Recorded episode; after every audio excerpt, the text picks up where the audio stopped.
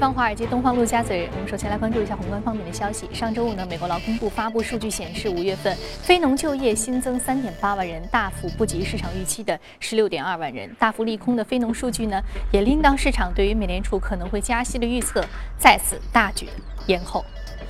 这几个礼拜，包括美联储主席耶伦在内的多位联储高管频频暗示加息时机临近。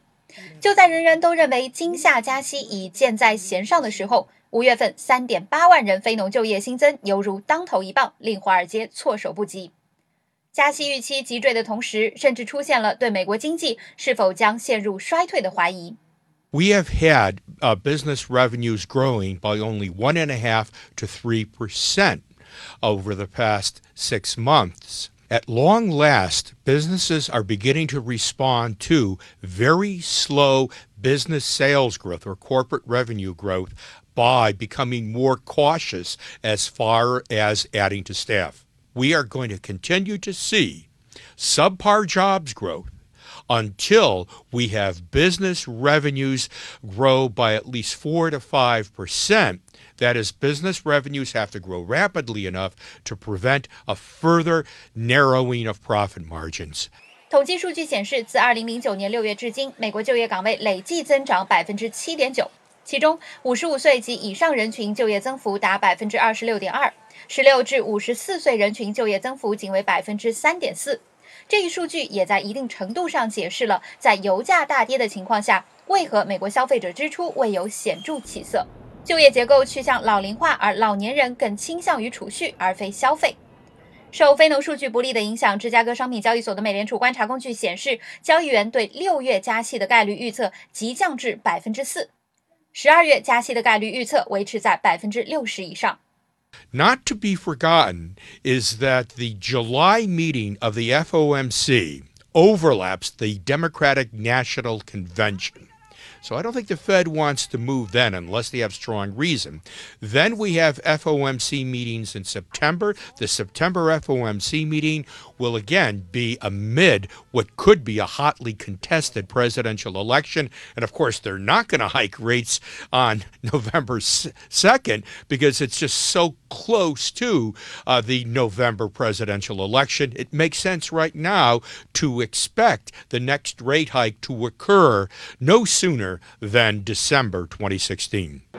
周一，美联储主席耶伦将在费城全球事务委员会的午餐会上发表讲话。上月底在哈佛大学的讲话中，耶伦暗示未来几个月内加息是合适的。现在距离六月份的议息会议只有一周多的时间，在令人大跌眼镜的非农就业报告之后，美联储主席是否会再转口风？市场拭目以待。第一财经记者葛贝尔、施玉峰，美国纽约报道。美联储理事布雷纳德也表示，近期的美国经济形势好坏参半，主要下行风险仍然存在，美联储加息应该再等一等。上周五市场翘首期待的五月份非农就业报告如约而至，结果却令市场大跌眼镜。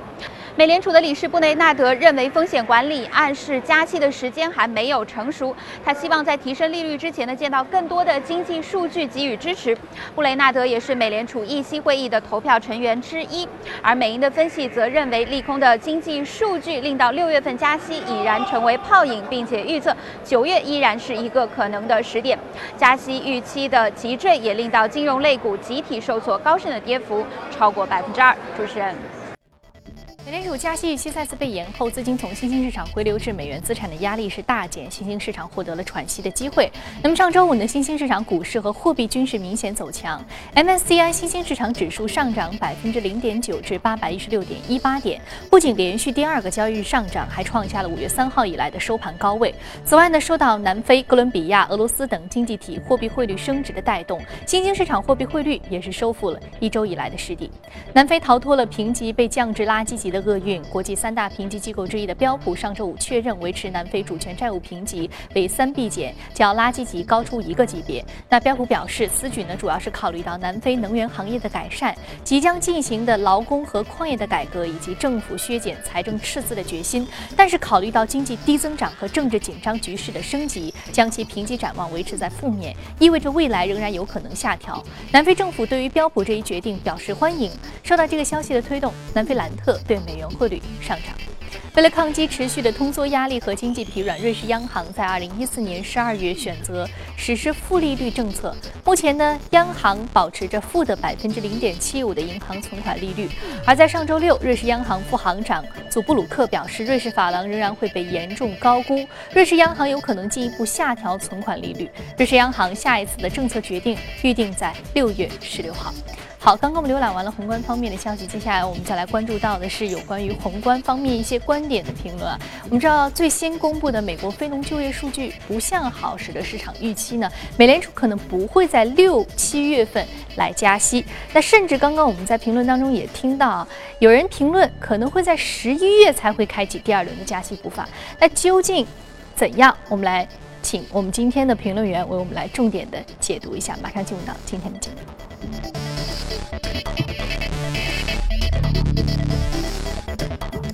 好，今天我们请到现场的嘉宾呢是评论员马一寻女士，马老师早晨好。嗯，我们说到美联储加息的话题，已经是大家就好像一个靴子已经落地了，另外一只靴子还悬在高空，始终是没有落下来。究竟什么时候会落下来？大家市场评论观点不一，而且大家现在非常的依赖经济数据。我们看到可以说是草木皆兵，一有风吹草动，大家观点立马转向。非农就业数据稍有一点点不好，似乎大家就预期六七月份可能不会加息了。对，马老师怎么看？今天呃，这个数据出来了之后，本身也确实只是威尔森电信，因为它的一次性罢工这样的一个事件，对于非农就业数据产生了非常重要的影响，也就是它的增加量只有三点八万，远远低于它原来的预期，所以市场的心态一下子从原来的呃可以说看的非常多，对于加息事件转向，立刻出现了一个非常非常悲观的这样一个预期。那么呃，如果说要延续咱们以前的观点，那么在节目里面呃。咱们两个人分析这个加息事件也分析过很多次，我是一直看淡六七月份加息，而且就是周五还咱们还专门提过这件事情。首先就是说，因为它的就业数据还有它的通胀的数据，那么本身就呃根本不支持它未来这样的一个加息的举动，因为呃就业刚才已经片子里提到，主要是五十五岁以上的人群，也就是因为它的经济的实质的恢复一直一直并不是特别的好，或者说一直没有实质性的恢复，所以导导致老年人，因为他是老呃比较老龄化的一个社会嘛，看淡未来的经济，对于自己养老各方面其实是有深切的担忧，所以才会老年人重返就业岗位这样的一个事件的增多。那么事实上，这个并不是一个好的倾向。再有一个，通胀一直没有非常明显的数据的这样的一个向向高处走的这种趋势的出现，所以这是前期咱们认为它六七月份不能加息的最主要的因素。那么后面来说，因为这件事情出来了之后，大家确实是认为六月份加不了了，七月份，呃，加息肯定也会被看淡。但是呃，建议大家还是要关注八月份，呃和九月份的未来的数据的出台，因为八月二十六号是美联储的央行的会议要召开，那么耶伦会参加，会有相应的数据在里面公布和表态。那么所指向的其实就是九月这个时点，因为呃，美国的公务员刚刚增加加薪，其实是主动的想去提高通胀的数据。那么通胀的数据会不会如他的预期能够提高，去给他加息这样的一个基础，增加一个筹码？那么我们就要拭目以待。总体上还是延续原来的观点，会进一步的去延呃推迟加息的步伐。或者说今年能不能加息，还是要呃存在很大的不确定性，因为它一直是用这种未来可能加息去牵制市场的目光，来引导大家对它的经济的向好的一个预期，同时来引导。美股持续走在高位上面，所以这是一个最主要的因素的所在。嗯，那我们看到，其实每一次它这种牵制其背后的一个目的，包括是一个货币政策的一个走向。对的，我们看到美元它其实现在它的这个价值是始终在反复的。对，对于大宗商品市场的影响也是比较直接的。对，呃，建议就是大家短线并不一定说马上就看淡美元的走势，因为它现在没有向下破掉。前期的低点九十三这个平台，那么它还会短线反复，因为它要总是用这种信息面上的东西去扰动它的走势，所以这种高位的震荡还不至于说短期内特别的悲观，但是未来美元的走低一定是大势所趋，所以它所带来的就是刚才提到的大宗商品会转向，也就是反向的反弹的这个概率是越来越的大。前面咱们提到的布伦特原油会继续的向六十以上去进发，当然说六十到六十五还是要看呃阶段性的一个呃就是比较风险风险的这样的一个一个一个态势。那么呃还有就是螺纹钢也会进一步的向上走高，嗯，这是对于大宗商品主要的一个观点。那么同样的还有一个观点，建议大家重点要关注未来人民币的走势，因为美元的。中长期的贬值所带来的其实是，呃，美元的一个相对来说比较衰退的这样的一个影响。那反向的，其实人民币会走强，因为呃，应该说中国的这种人口未来的红利所产生的成本的增加，已经使很多的呃制造商开始转向中东南亚的机会。那么它所意味的就是国内的这个成本在进一步的增加，那么这个的直接的导向就是人民币中长期的升值，所以人民币的升值和美元的贬值所产生的这种反差，一定是人民币和国内的机会的增加，不管 A 股市场还是整个的资本市场，大家一定要关注后面的机会。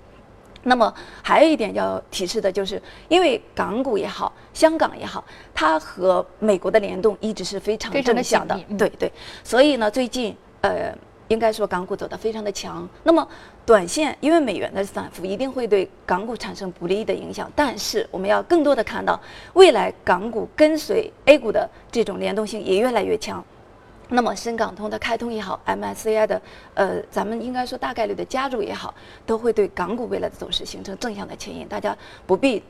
在意说短期的这样的一个反复。嗯，好的，那非常感谢。马老师这一时段的一个点评，我们说到短期的反复，我们不需要来太过于纠结，对，而我们要看到是中长期一个向上的一个走势啊，一个趋势，无论是这个看到是人民币，还是说这个港股市场，还是说 A 股市场。好，非常感谢马老师的点评，这里是正在直播的从华尔街到陆家嘴，接下来我们再来关注一下啊，隔夜领涨的板块和个股分别是什么。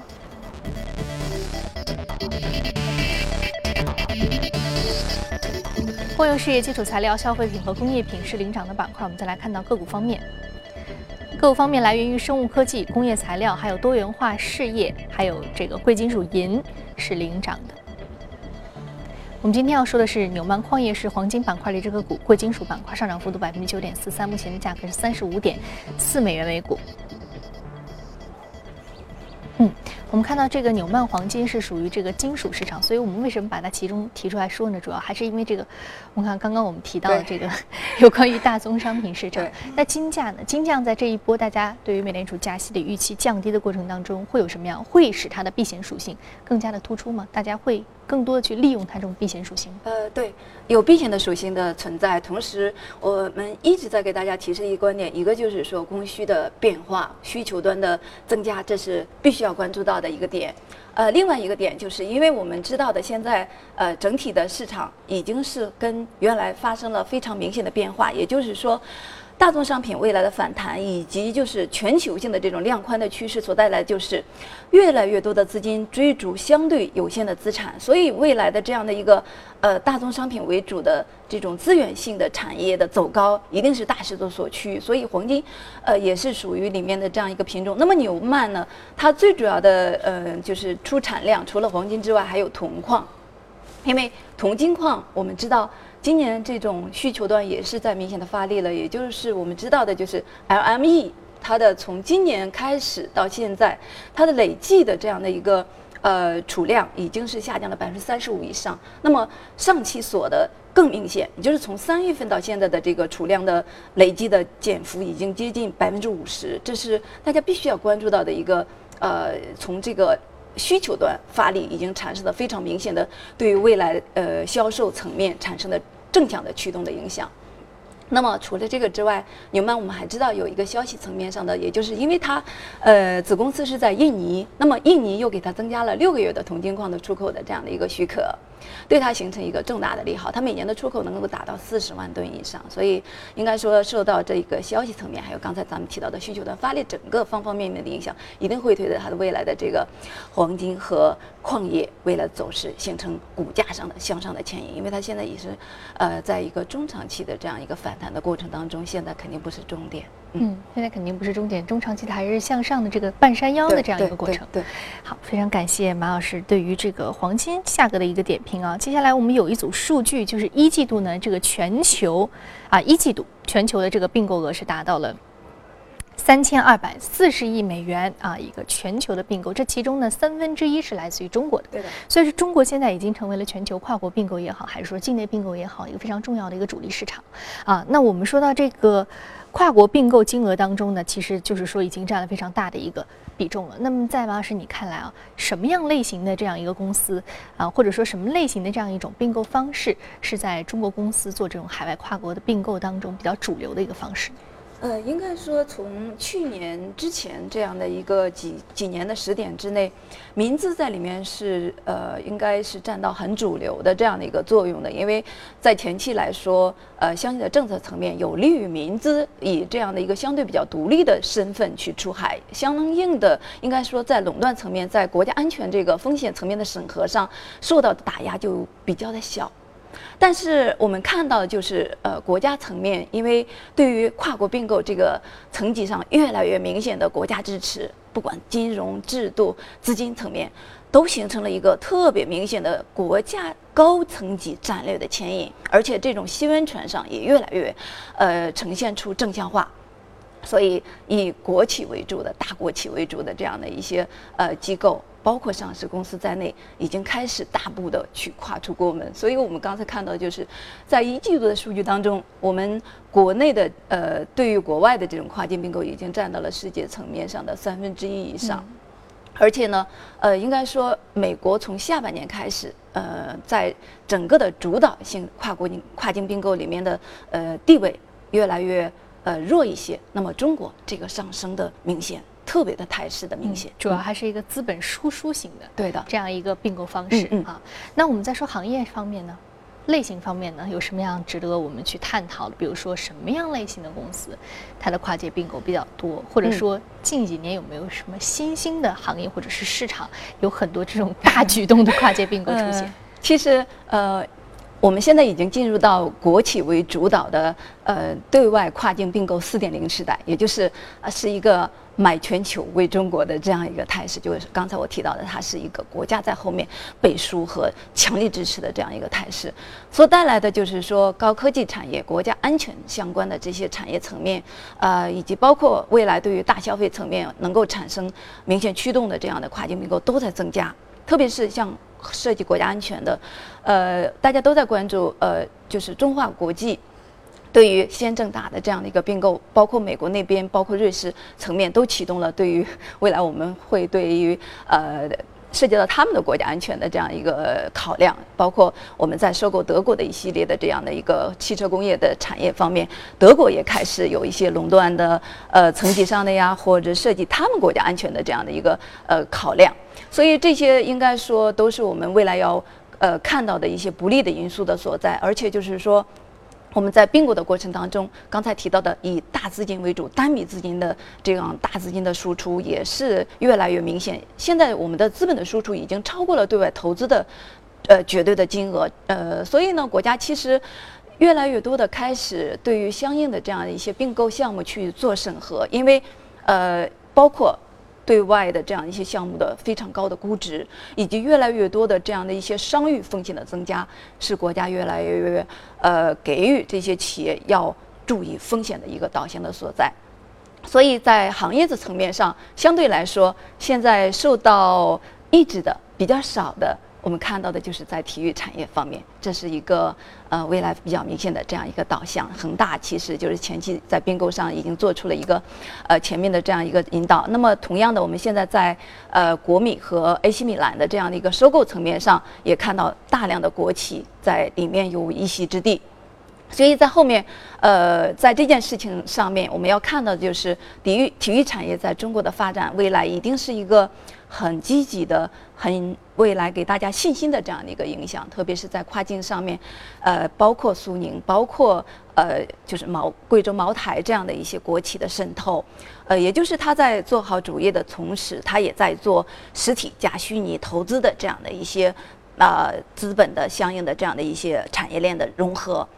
所带来的就是一定能够未来对它的这个。实体在内，包括它的投机层、投资层面上，整个的产业链上的融合，以及它的这样的一个盈利空间，还有未来的规模型的这种扩大，会产生比较明显的提振的作用。嗯，嗯好，所以未来在这个跨界并购的这样一个举措当中，体育板块是值得重点去关注的，尤其是很多的我们包括名字也好，或者是国资也好组成的可能财团，对于国际的这种，尤其是一些足球俱乐部近期的有一些收购的动作，都已经是啊非常让人侧目了。所以近期。的体育板块还是非常值得去在跨界并购这样一个角度去重点的关注的。非常感谢马老师这一时段的点评。这里是正在直播的从华尔街到陆家嘴，近段广告，广告回来继续接着聊。好，欢迎回来，这里是正在直播的从华尔街到陆家嘴，接下来来浏览一组全球公司资讯。国际航空运输协会日前发布的预测数据显示，全球航空行业2016年的最终利润将同比增长百分之十二至394亿美元，创出历史新高。其原因呢是全球旅游需求的坚挺。此外，燃料费的下降。那不过呢，美北美的航空公司的利润率啊是比较高的，其中呢，南美航空公司陷入苦战，而中国及印度的航空需求仍然会增长，地区间的差异是越来越明显。德国政府上周五否认正在干预中国家电制造商。美的集团收购德国工业机器人制造商库卡的交易。德国媒体此前报道称，德国经济部长加布里尔希望德国或者是欧洲企业组建一个联盟，向库卡发出替代性的收购邀约，以阻止该公司被中资收购。但是德国经济部对此予以否认。德国经济部发言人表示，此类进程属于是企业的决策，政府不会进行干预。Uber 中国战略。副总裁柳珍上周五表示，希望公司在明年超越竞争对手滴滴出行，成为中国出行行业的领头。那此前呢，Uber 刚刚确认获得了来自沙特公共投资基金总价是三十五亿美元的最新投资。柳珍表示，本轮投资啊已经是吸引了超过五十亿美元的资金，并且还在继续增加。资金的大部分呢将被用于支持中国业务的增长。为了争夺中国市场份额，Uber 和滴滴都投入了巨资，对于乘客和司机进行补贴。目前呢，Uber 在中国的市场份额已经占到了三分之一。美国一项调研公司近日发布了2016年智能手机全球出货量的预测，预计今年较去年增加百分之三点一至十四点八二亿部，增长速度进一步的放缓。其中的全球出货量当中，Google 公司安卓操作系统占比为百分之八十三点七，市场份额最高；苹果公司 iOS 属于第二，占比为百分之十五点三。美国超回路一号公司日前表示呢，该公司的超级高铁计划在二零二一年开始运送旅客。目前呢，公司已经研制出了测试设备、悬浮系统和管道压低的这样一个制造系统的建设。那未来呢，六个月内将会建成一条约是五公里长的测试轨道。到今年底，公司将完成系统测试，并证明其符合方案要求。二零一七至一八年计划展开载人。运行的测试。特斯拉创始人 Elon Musk 2013年提出了管道高铁设想，并成立了超回路一号公司。根据初始设计方案，这一超高速系统时速可以高达1120公里。好，刚刚我们看完了全球公司动态之后，我们再回到资本市场和嘉宾一起来聊一聊今天值得关注的板块和个股分别是什么。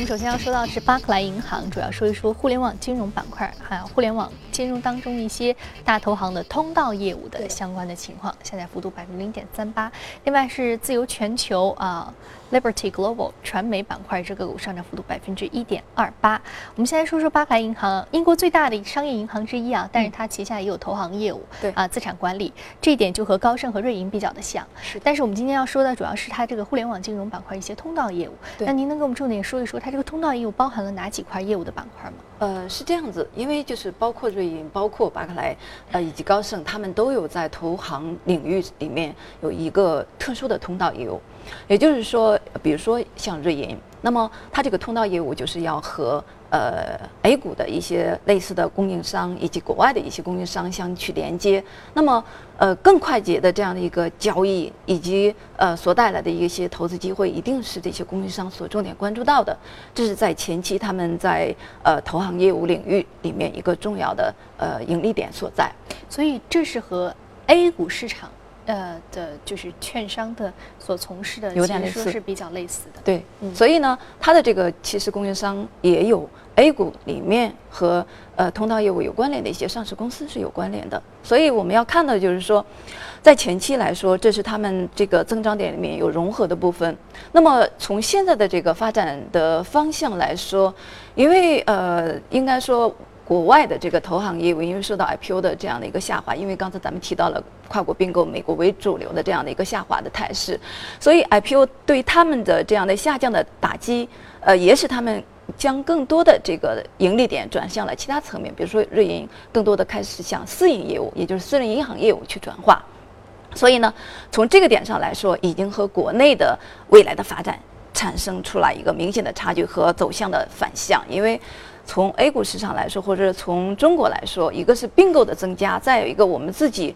可以认为 A 股中长期的向好，因为刚才提到中长期人民币汇率的走高也好，那么呃外资以及热钱的持续的流入也好，这都是趋势的所在，所以